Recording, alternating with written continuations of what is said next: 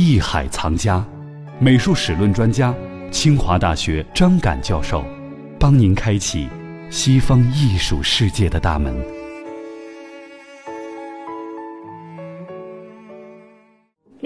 我想问您，就是有关于西班牙发现的这个受伤的野牛，我们知道它是由业余的考古学家马塞利诺桑斯在一八七九年的时候发现的。但是发现的时候，人们好像还对它产生了质疑和嘲笑，哈，人们认为这种精美的绘画作品不可能是原始人类创作的。但是后来，人们发现类似更多的画作开始有了的时候，人们就开始惊讶于当时人们这种敏锐的观察力和丰富的想象。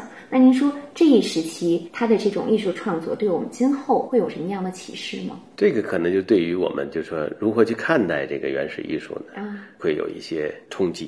比如说过去我们去断定原始艺术的分期的时候，嗯，它的一个很重要的一个概念就是离我们现在越近的人画的越好，嗯，越久远的人画的越差，他技法上不成熟，所以大家才会质疑，就是画这么好，怎么可能是原始人画的呢？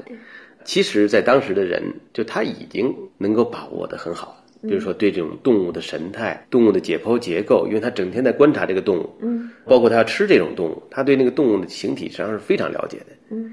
所以也就是说，我们的这个人类的祖先在那个时期，其实他就已经有很高的艺术才华，也有很强的表现的能力。所以我们今天在看那个时期的作品的时候，我们的确会感到非常的震惊啊！他居然能画得那么好。其实，在九二年的时候，在法国又发现过一个洞窟。这个洞窟呢，经过考古学家的考证，认为它存在的年代比这个拉斯科洞要再早一万年啊。那个洞叫肖维洞，发现的那个人叫肖维。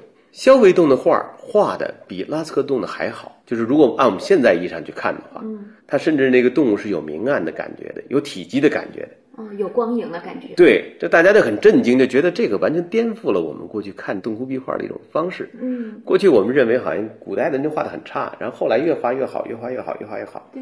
其实这个消费动力告诉你，一万年前就画的比现在还好。所以现在大家开始就是说，看待这些作品的时候，我们可能要换一种眼光去看了 啊，并不像我们想象的那么简单。啊，艺术是发展的，不是这样的。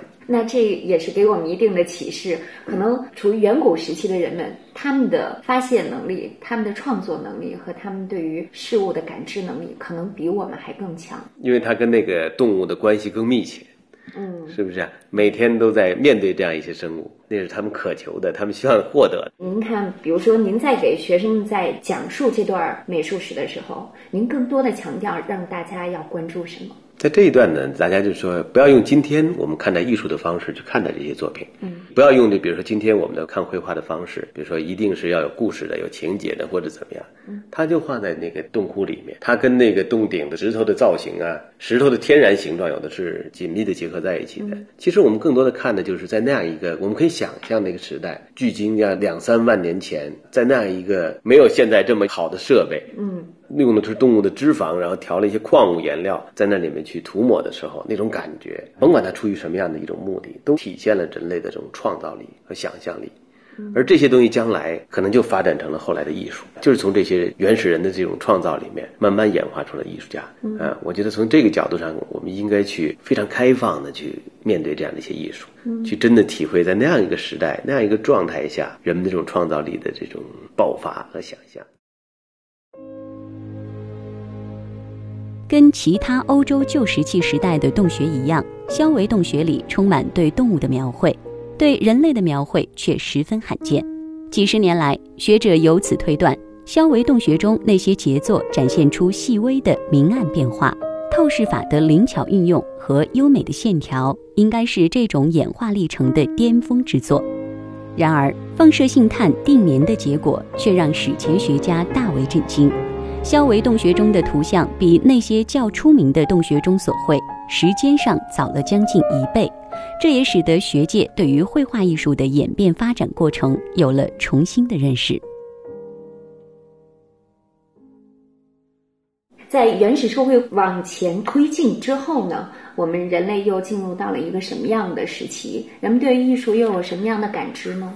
嗯。那刚才我们讲到的，比如先是旧石器时代，后来到了新石器时代。那新石器时代呢，其实这个里面呢很难用一个严格的序列，就是一步接一步，啊，下一步又走向了什么？因为中间我们说过，它文明有断裂的时候。嗯，那在这过程中呢，我们比如说到公元前三千多年的时候，那个时候，比如西亚这个地区就是开始出现了，就是今天我们说伊拉克，当时叫美索不达米亚，也就是两条河流之间的这个土地，这个部分呢开始兴起了后来的整个人类的文明啊。那个时候呢，等于因为国家的出现，它的艺术形式就跟过去我们看到的这个不一样。过去的这个我们看到的题材也比较零散啊，跟人们的日常生活的关系更密切。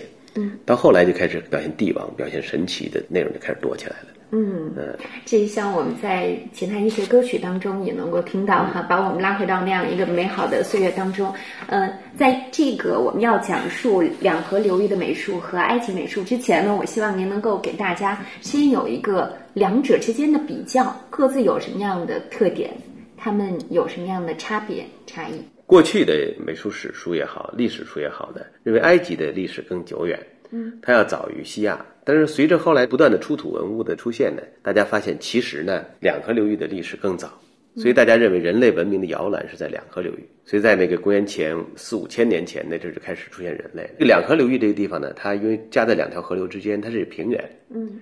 平原的问题在哪儿呢？就是说它没有天然屏障，嗯，很容易受到外族的入侵，所以呢，那个王朝的更迭特别快。另外呢，就是说两条河流呢也不像尼罗河那么善良，它是定期的要泛滥，但是这两条河流的泛滥它没有什么规律，嗯，所以对人们的生活呢造成一些灾难性的影响。你比如说，经常可能你的庄稼种好了，它一个泛滥你就全都颗粒无收了，嗯，那也许给你这个家园刚刚定好，那一个外族入侵把你就全都毁掉了。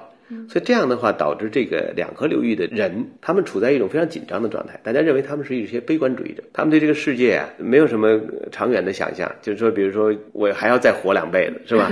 他没那想法，把这辈子活好了就不容易。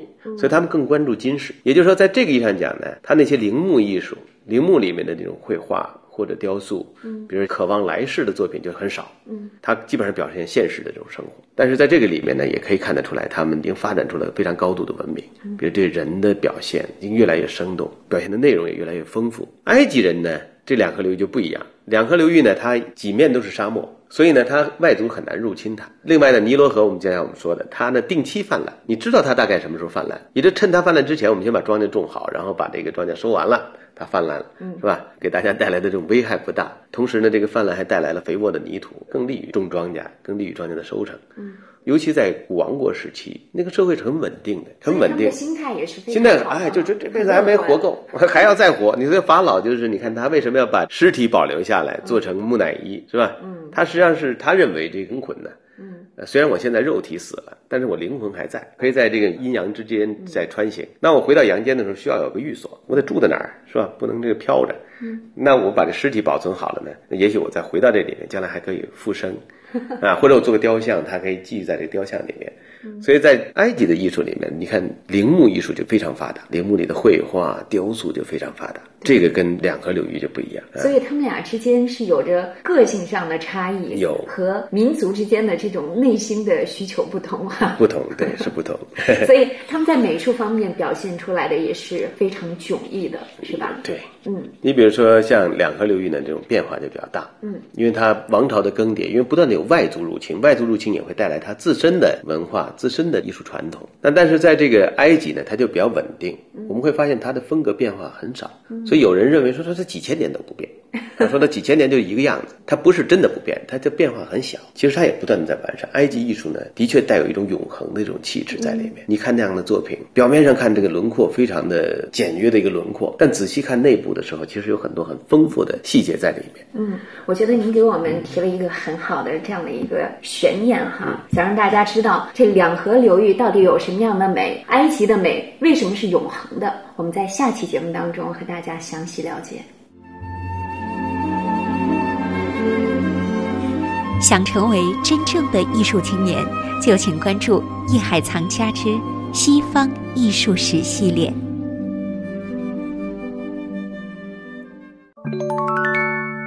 本节目由喜马拉雅独家播出。